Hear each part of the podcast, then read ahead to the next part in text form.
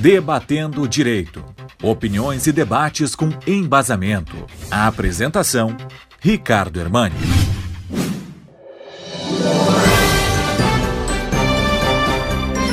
Muitos devem recordar, no ano de 2014, 2015, diversas matérias na imprensa regional, inclusive em nível estadual e nacional, que tratavam da chamada fraude do Pronaf, que foi descoberta a partir de uma investigação da Polícia Federal de Santa Cruz do Sul, denominada Operação Colono.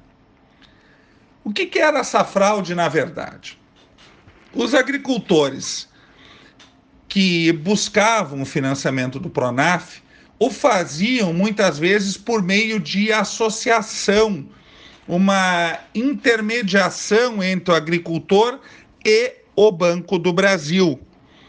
E esses agricultores, ao invés de terem contratado um empréstimo, que eles efetivamente sabiam, ou dois, eles acabavam assinando de boa fé, com confiança, vários contratos de empréstimo que na verdade não chegou esses valores aos seus respectivos destinatários, aos agricultores em si. Mas esses empréstimos eles acabavam sendo desviados, deslocados para as contas desses intermediários, ou seja, especialmente desta associação. Isso gerou uma série de consequências, por exemplo, aqueles agricultores que vendiam toda a sua safra de fumo, quando foram receber nas, no, nas suas contas bancárias, foram verificar que essa safra toda havia sido perdida na medida em que os valores foram descontados para pagar financiamentos. Alguns pediram um ou dois financiamentos e, na verdade, lá tinham 20 ou até 30 empréstimos contraídos.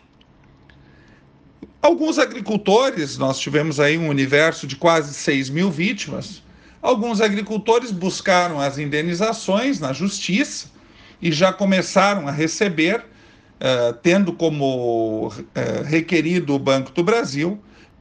A questão toda que se colocou uh, diz respeito à prescrição dessas ações.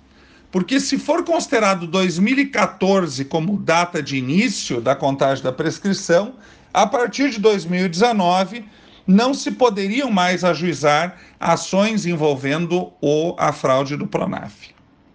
A boa notícia que no mês de agosto, duas câmaras cíveis do Tribunal de Justiça do Rio Grande do Sul, a 11ª e a 12ª Câmara Civil, passaram a ter um entendimento, e que eu entendo muito adequado, que o tempo de início da contagem dos cinco anos não é 2014, porque naquela época não se tinha conhecimento pleno da fraude, eram notícias no jornal, mas sim o ajuizamento da ação penal buscando os responsáveis no âmbito criminal que ocorreu em 23 de outubro de 2019.